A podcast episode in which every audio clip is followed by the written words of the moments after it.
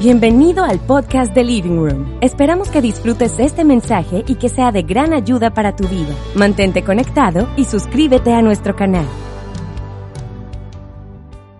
Bueno, muy buenos días a todas las personas que nos visualizan desde cualquier parte del mundo. Bienvenidos al Living Room Online en esta transmisión. Hoy traigo unos amigos increíbles a esta transmisión, Daniel, Lucas y Sebastián, y vamos a estar con ustedes. Hay unas personas que nos están visualizando desde muchas partes del mundo. Por favor, déjanos un comentario, haznos saber lo que piensas de esta transmisión y vamos a hacer algo increíble y es que vas a tomar el link de la transmisión y se la vas a enviar a todas aquellas personas que tú pienses que podrían ver este mensaje o que tú también pienses que no lo podrían ver, pero envíala. Vamos a, a traspasar las barreras y las fronteras. Hay gente que nos mira desde Europa, hay gente que se quejaba que no podía ver porque le tocaba trasnocharse. Pues lo hicimos pensando en ustedes, gente que está en Asia, en Oceanía. Entonces, envíe ese link y vamos a aumentar eh, las personas que están viendo esta transmisión porque lo que vamos a hablar aquí va a ser impresionante. Y sabes que es bueno que tú sepas que nosotros no estamos haciendo hoy una reunión cool, a pesar de que nos vemos cool, ¿verdad?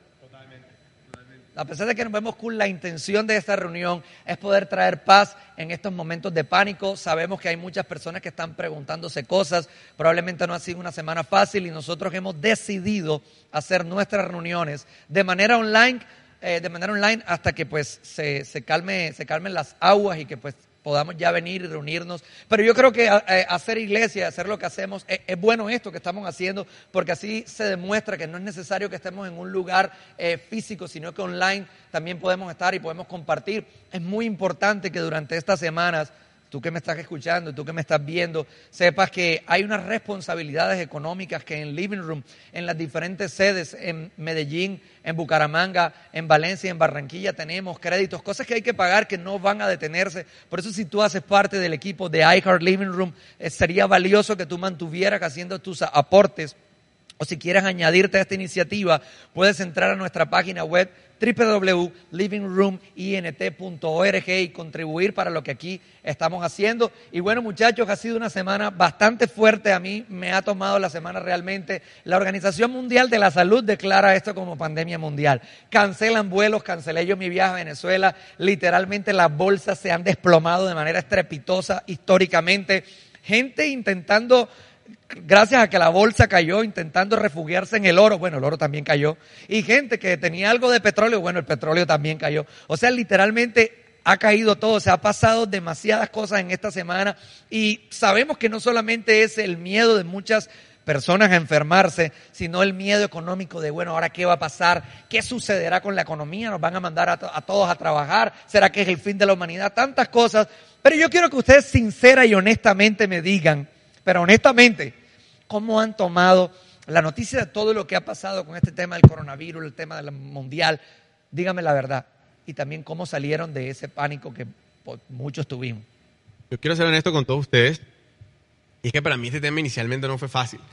O sea, yo creo que con todo este tema de las redes sociales hoy, uno como que se levanta, se mete a Twitter, se mete a Instagram, se mete a Facebook, a cualquier red social, y lo que encuentras son malas noticias. Entonces te encuentras con que, miércoles que se cayó la bolsa, todo el caos este que ya desplanteó y hay muchas cosas que son demasiado malas, pero no solamente el tema de las malas noticias, sino la cantidad de noticias falsas que vemos en medio de nosotros. Mira, yo tengo que confesar que nunca en la vida yo había conocido tantos estadistas como conocí estos días. Oye, es una cosa increíble. O sea, yo me metía a Instagram y de repente decía, no, mira, que la la mitad de las personas se van a morir por este virus. Entonces aparecía otro que decía, no, es solo una gripa, el índice de muerte es totalmente bajo. Y yo decía, pero bueno, ¿a quién le creo? O sea, tanta noticia, tanto fake news, que uno definitivamente entra como en caos, pero tengo que contar en mi experiencia personal, Tigre, que hubo, hubo algo puntual que hizo como un punto de quiebre en mí, y fue cuando escuché de un medio internacional que íbamos a entrar en una recesión económica a nivel global que era demasiado importante que la economía se iba a paralizar por completo.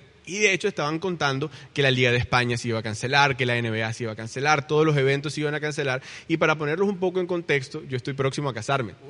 Eso quiere decir que mis gastos dentro de poco van a aumentar. Y además mi fuente principal de trabajo tiene que ver con el mundo artístico. Yo decía, si no hay eventos, pues ¿cómo voy a ganar dinero, no? Entonces empiezo yo a entrar en un caos, empiezo a entrar en una mentalidad de desesperación y comienzo a decirle a Dios como que, pero ven acá, ¿esto por qué va a pasar? O sea, me va a tocar aplazar la fecha del matrimonio. ¿Cómo voy a responder yo? ¿Qué me voy a inventar? Y entré en un caos y comencé a hacer una oración de estas que no se deben hacer. Esta es que uno empieza como que, Señor, pero ¿por qué estás permitiendo esto? Pero es que tú me estás cuidando. Y en medio de esa desesperación, de esa oración mal dirigida, claramente quiero decirlo, pude o pudo venir a mi mente este texto que está en Mateo 6, donde Jesús le dice a las personas, ¿por qué están preocupados? ¿Por qué van a comer o por qué van a beber? ¿Por qué se preocupan por sus necesidades básicas? ¿Por qué están preocupados por el coronavirus? Si yo cuido de las aves, cuido de los lirios del campo, ustedes son más importantes que todas estas cosas. Y hay una frase con la que Jesús termina que a mí me parece increíble y es que él dice, recuerden que ustedes tienen un Padre que tiene cuidado de lo que ustedes necesitan. Mira, esa frase yo creo que entró en mi corazón en ese momento cuando yo leía el texto y lo recordaba, creo que esta frase hizo como un clic en mí y me hizo entrar en la perspectiva que yo no dependo de mí mismo, que yo quizás no tengo la, la posibilidad o la capacidad de autoprotegerme. Porque lo que pasa con estos momentos de crisis es que cuando tú te comparas frente a la situación, no eres suficiente. O sea, tu capacidad de producir frente a la crisis es muy pequeña. Entonces yo decía, bueno, ¿qué voy a hacer? Dije, no dependo de mí, dependo de Dios. Y comencé a hacer conciencia de la paternidad. Y yo quiero, pues, comentarte o cómo yo solucioné este tema de mi ansiedad fue conectando específicamente con la paternidad de Dios, sabiendo que donde mis limitaciones empiezan, el poder de Dios no se detiene. Mi Dios es súper bueno, es lleno de gracia, es más que suficiente. Y cuando conecté con esta paternidad fue que dije, bueno, definitivamente tenemos que enfocarme en la paternidad de Dios y no tanto en el coronavirus. Fíjate que a mí, yo creo que me pasó muy, muy parecido a ti. Yo, pues, yo soy de los que a mí me encanta ver noticias siempre. Siempre me encanta estar conectado e informado. Y a mí me encanta mucho Twitter. Mira, y en Twitter hay de todo hoy en día. O sea, uno no sabe ni a quién creer. Yo estaba tranquilo y de repente veo un Twitter algo así como, si Alemania llegase a contraer el coronavirus, como estamos pensando, morirían un millón de personas. O sea, en ese momento yo decía, wow, un millón de personas es una barbaridad. O sea, yo literalmente entré en pánico tal que una persona, tú la ves toser y tú le dices, mira, tú toses otra vez enfrente de mí y yo te puedo meter un golpe literalmente en la cara. O sea, a mí, a mí Andrés me pasó algo loco, qué pena que te interrumpo, pero es que yo esta semana tuve gripa. O sea, yo no, no era que andaba paniqueado porque además, además todos los grupos de WhatsApp están bombardeados de información y normalmente hay dos o tres grupos que están en el top 1, 2 y 3 y siempre hay uno o dos amarillistas por ahí que, o sea, garantizan que nosotros estemos enterados de lo peor que está pasando. Y pues de las tías. Parece que les gustara, parece que les gustara lo que está pasando. Entonces, eh, yo empiezo con esta gripa que iba como de, de menos a más y de pronto estoy un día yo trabajando y llega un grupo de esos de WhatsApp a bombardearme de información y yo realmente empecé a contemplar la posibilidad de que yo tenía coronavirus. Y empecé a imaginarme qué podía pasar, me imaginé en cuarentena, me imaginé teniendo que enviar a mi esposa a otra ciudad porque quizás la contagiaba, quizás no, y o sea, Incluso empecé a somatizar. Vieron que enviaron un cuadrito como los de la gripa, los del coronavirus. Bueno, yo, yo empecé a chulear cada uno de los síntomas que yo tenía del coronavirus. Y, y, bueno, tuve que irme al médico, me monto en un Uber. El Uber me dice que acaban de registrar, además una noticia falta, falsa, 10 casos de coronavirus en Medellín. Yo dije, yo soy uno. Llego al médico ahí medio paniqueado y al final el médico me dijo que dejara el drama, que yo no tenía nada. Y, y tú sabes que cuando yo estoy escuchando al médico, como que entro en razón y digo, ¿En qué momento yo empiezo a dejarme contagiar por todas estas noticias y empiezo a llevar una situación que eh, era normal, realmente era una gripa normal, que me lleva a pensar que realmente yo tenía coronavirus? Y entonces eh, eh, inmediatamente conecté con el Salmo 91, del cual hemos estado hablando mucho, porque el Salmo dice algo, que, el salmista dice algo que es muy valioso. Él dice que Dios nos librará de toda trampa y nos protegerá de enfermedades mortales. Y luego dice, sus fieles promesas son mi armadura y mi protección. Y de alguna manera yo dejé de enfocarme en sus fieles promesas y empecé a dejarme contagiar por toda la información que estaban eh, dando por todos lados. Y, yo algo muy práctico que quisiera recomendarte eh, fue algo que yo hice, de hecho, ya que en los living groups hablamos de identidad y aprovecho para decirte que si no estás yendo a un living group y estás en algunas de las ciudades, tienes que ir a uno. Yo agarré e hice como una, una nota de todas las promesas de Dios y la puse en mi celular para poderme recordar todo el tiempo esto. Y además, el coronavirus no es algo nuevo. Ya hubo algunas pandemias y de hecho la Biblia registra algunas pandemias. Eh, hubo algún momento el pueblo de Israel estaba en Egipto y dice la Biblia que pasaron 10 plagas, una de ellas muy fuerte, que es la que quiero mencionar, donde los primogénitos, todos los hijos mayores iban a morir por esta pandemia. Y entonces Dios les da una instrucción a los israelitas y les dice, hey, sacrifiquen un cordero y van a agarrar la sangre del cordero y la van a rociar sobre sus puertas. Toda puerta que tenga la sangre del cordero serán protegidos y no les pasará mal alguno. Y entonces esto me impacta porque de, alguna manera muestra eh, el pacto que Dios hizo con nosotros a través de Jesús. Jesús es el Cordero perfecto y Jesús derramó su sangre para que nosotros pudiéramos tener protección. Y lo increíble de esta historia, lo que me parece curioso, es que los, los israelitas que pusieron la sangre en sus puertas nunca entraron en pánico. De hecho, aprovecharon ese momento. Ellos no estaban allí eh, tratando de ver si les contagiaba, si, no les, si les pasaba algo. Ellos estaban en sus casas comiendo este cordero, lo cocinaron y disfrutando y compartiendo en familia. Y yo creo que esto es un lindo mensaje. Dos cosas importantes. Sí, y, fíjate que eso que tú dices a mí me hace pensar algo. Y hoy en día estamos rodeados de, de espiritualidad pero en ocasiones que estamos rodeados de espiritualidad falsa. Todos en algún momento hemos caído en eso, porque uno en momentos como este, uno a veces como que no sabe qué hacer, pues, eh, y hay personas que les gustan los extremos, entonces dicen, no, como yo tengo fe y como Dios está, es bueno conmigo, entonces yo salgo a la calle, a mí no me importa, yo le doy la mano a todo el mundo, yo toso a todo el mundo, que a mí no me tosan, por favor. Pero realmente yo creo que el llamado no es ese. Fíjate que en esa historia yo veo algo y es una instrucción puntual acerca de eh, acerca de rociar la sangre y una instrucción puntual acerca de guardarse. O sea, pasa que es como hoy en día, o sea, si yo lo pongo hoy en día aplicaría. Tú que nos estás viendo por redes sociales, la instrucción de la sangre precisamente es recordar aquello que Jesús hizo en la cruz. La Biblia dice que por la llaga de Cristo ya hemos sido nosotros curados, es decir, que la enfermedad está vencida, el coronavirus está totalmente vencido. No tenemos por qué estar en pánico porque la Biblia ya nos los promete a nosotros y tenemos que aferrarnos literalmente a esa palabra. Ahora bien, eso lo dice la Biblia y eso es un contexto de fe el cual creo que hay que aplicar, pero no creo en la imprudencia. O sea, por favor, si los israelitas pudieron guardarse, hay que dejar un poco la piquiña y también si hay que guardarse, pues no vamos a ofender a Dios, no tenemos que ahora salir a demostrarle a Dios que nosotros tenemos la gran fe porque es una total imprudencia, eso no. Así, así, es, así es, Andrés. Quisiera agregar a eso que, que bueno, en eh, muchos sectores religiosos a veces vemos cómo, cómo la imprudencia puede disfrazarse de como de una falsa espiritualidad entonces tú terminas eh, quizás saltando ciertos límites que son sanos en nombre de que eres un hombre de fe o, un hombre, o, en nombre de que eres un hombre espiritual. Y no, esto no debe asumirse de esta manera. Te pongo un ejemplo, quizá alguien podría pensar, mira, yo tengo un familiar que de pronto está con los síntomas del virus y, yo como hombre de fe tengo que ir a orar por él.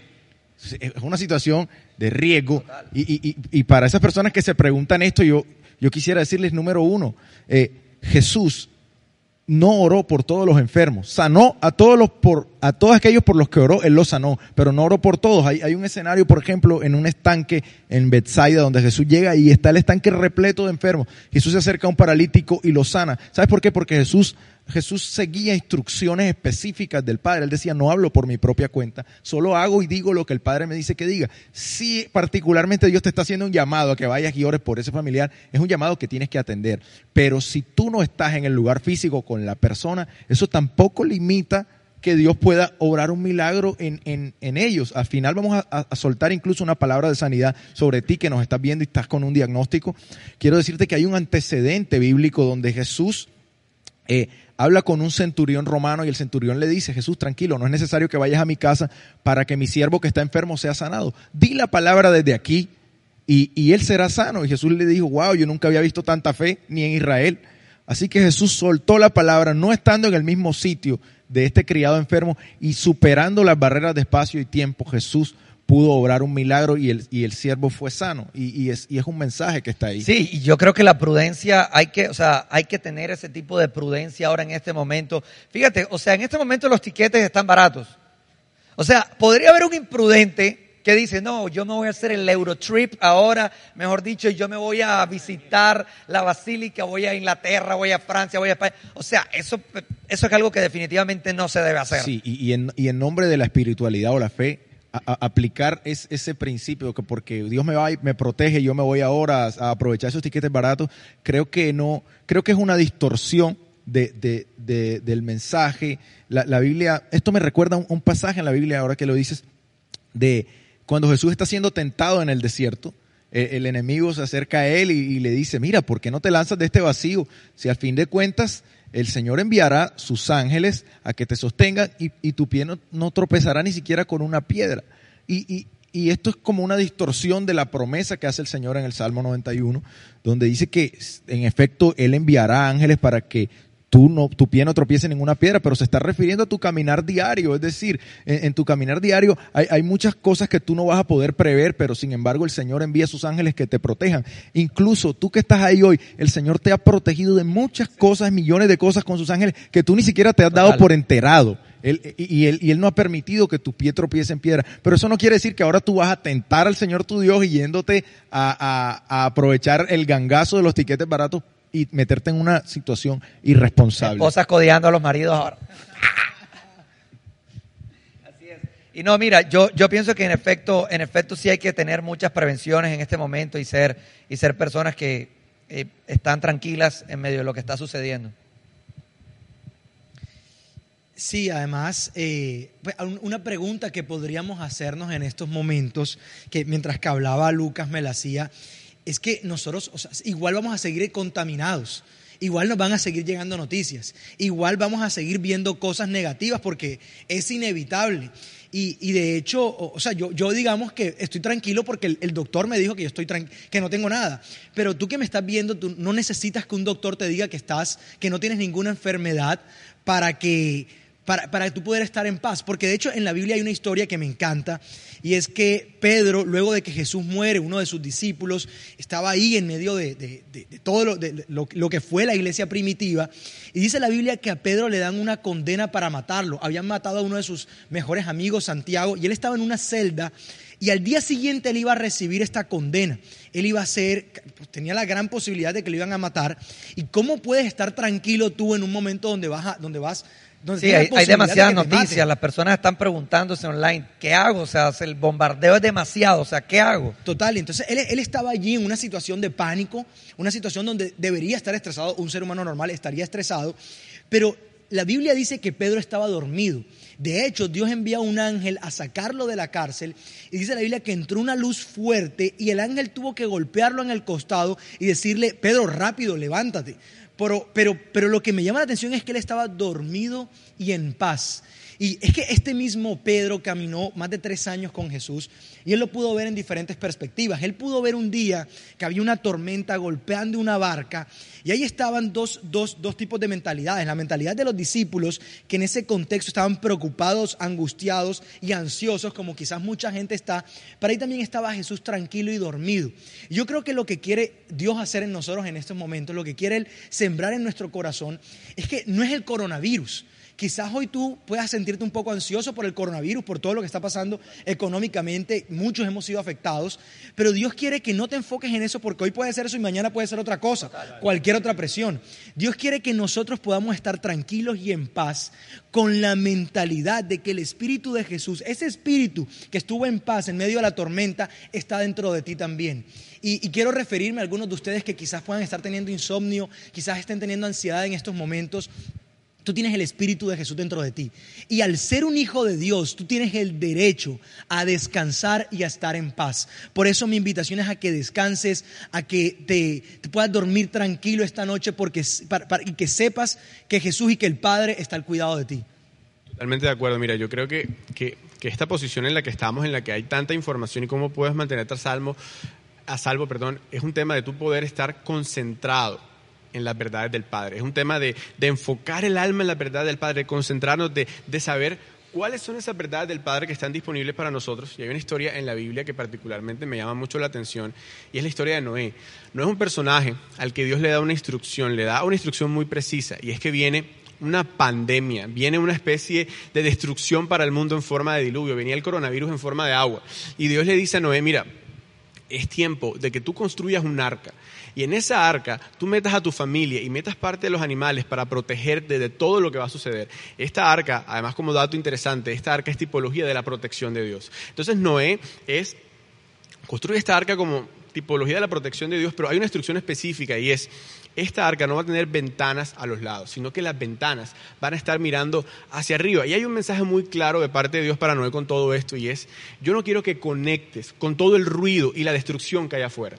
Yo no quiero que tú conectes, si bien tú vas a poder sentir que el agua te mueve el arca, si bien vas a poder escuchar que el río está creciendo, que la tormenta sigue, tú no vas a poder tener un contacto visual de eso, sino que vas a poder tener un contacto hacia adentro. Dios quería que Noé mirara hacia adentro y fuera consciente de la protección de Dios.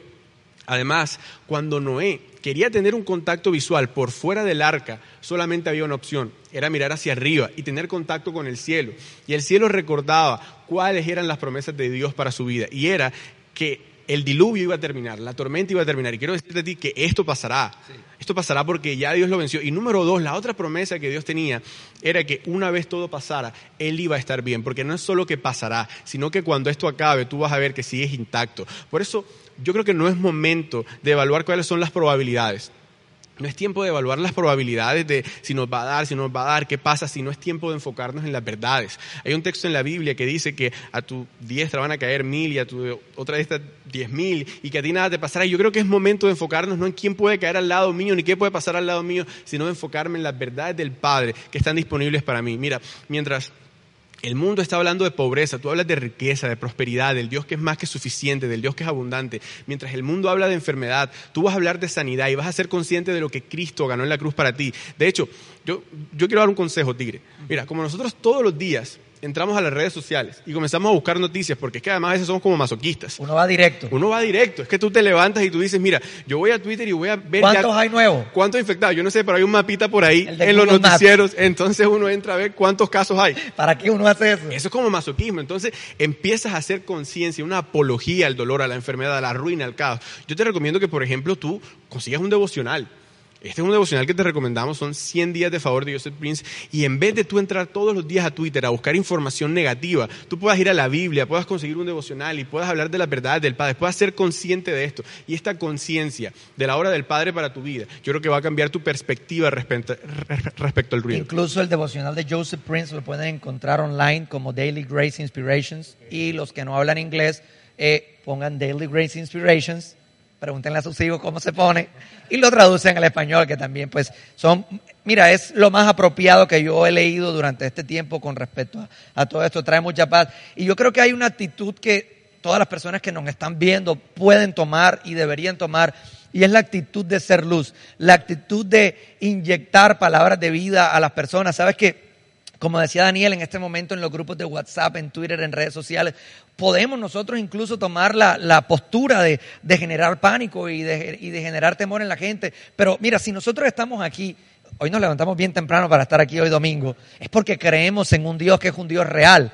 Mira, hace poco uno de nuestros amigos cercanos aquí en la comunidad, su hijo, estuvo con una complicación en sus pulmones, o sea, realmente fue algo muy, muy, muy complejo y Dios lo sacó adelante.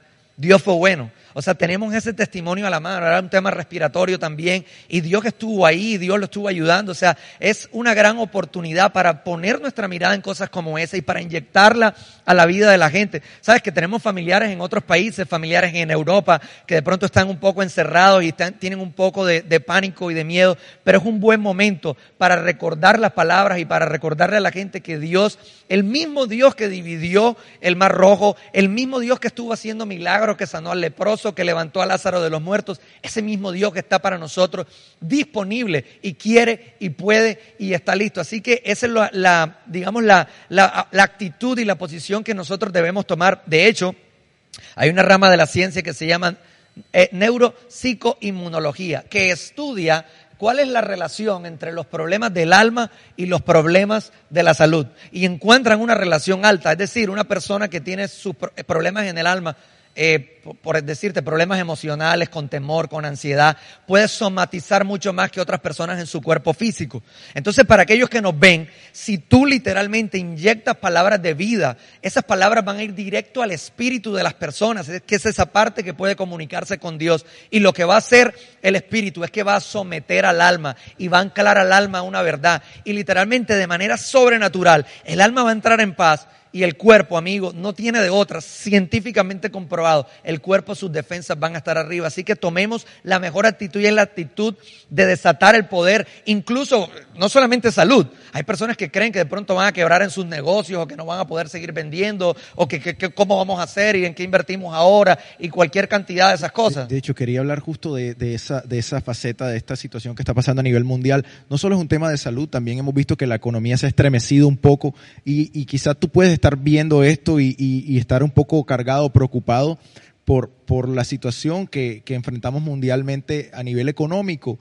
Incluso la gente que, que se ha visto afectada con esto, como nosotros, como, banda, como Living, nos han cancelado varios eventos y, y- y digamos, esto, esto puede volverse para ti también un objeto de preocupación, esta situación económica mundial, pero quiero que sepas que en este momento el mensaje que te traigo es que el Señor es tu fuente. La palabra en el Salmo 23 enseña que el Señor es mi pastor y nada me faltará. Sabes, la fuente de tu prosperidad no es el medio que Dios está utilizando para bendecir tu vida. Eso es solo un medio. Eh, tu trabajo, tu empresa, todo esto es un medio, pero tu provisión viene del cielo, tu provisión viene de Dios y es el llamado que quiero hacerte. Ahora bien, en esta situación límite que estamos enfrentando, creo que lo mejor que puedes hacer antes de preocuparte es pedirle sabiduría a Dios. La Biblia dice que todo el que pida sabiduría, Dios se la dará generosamente. Si tú necesitas que Dios te hable, pregúntale. Mira, hay un antecedente también bíblico, eh, es la historia de José. José era un israelita que estaba en una posición de gobierno en, el pueblo egipcio.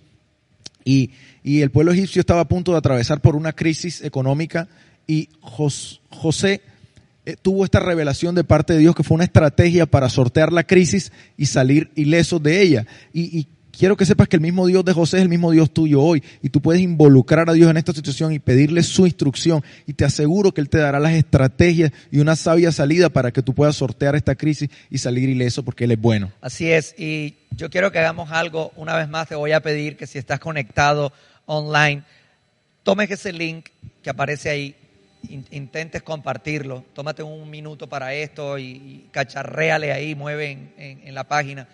Vamos a compartirlo porque vamos a hacer una oración. Y es, yo creo literalmente en el poder sanador de Dios, creo literalmente que estamos protegidos. Yo creo que en medio de las crisis algunos lloran y otros venden pañuelos, eso no lo dice la Biblia, pero eso es una buena traducción. Hay algunos que están vendiendo tapabocas, de hecho. Y creo que literalmente Dios nos ha llamado un año de más que suficiente. Y el coronavirus no es mayor que lo que Jesús hizo en la cruz. No lo es definitivamente. Yo creo que para todo aquel que está viendo este video, todo aquel que lo crea, amigo, tendrá más que suficiente. Entonces, yo, yo quiero que oremos ahí. Gracias te damos, Dios, por lo que ya tú hiciste en la cruz. Tu palabra dice que oremos con acción de gracias. Es decir, que nos anticipemos. Y hoy nos anticipamos, Dios, porque ya tú lo hiciste en la cruz y en la cruz te llevaste toda enfermedad. En la cruz, Dios, tú venciste. Dice tu palabra que por tu llaga ya hemos sido curados. Hoy aceptamos, Dios, esa verdad, Dios, para nuestra vida. Aceptamos la protección, aceptamos, Dios, que tú estás con nosotros y que tú das más de lo que pedimos y deseamos. Dice tu palabra, Dios, que tú eres nuestro pastor y que nada nos faltará, Señor. Yo lo creo, Dios, para mi vida, para nuestras empresas, para nuestros negocios, para nuestros trabajos. Dios, creo que esto será un testimonio en donde veremos, Dios, que nunca dependió de nosotros, sino que dependió de ti. Hoy, con la autoridad que tú me has dado, Señor, a todas esas personas que nos están viendo por redes sociales, Dios, desato palabra de sanidad, Señor, y declaro que son sanos, están protegidos y que recogerán más que suficiente en esta época, en el nombre de Jesús.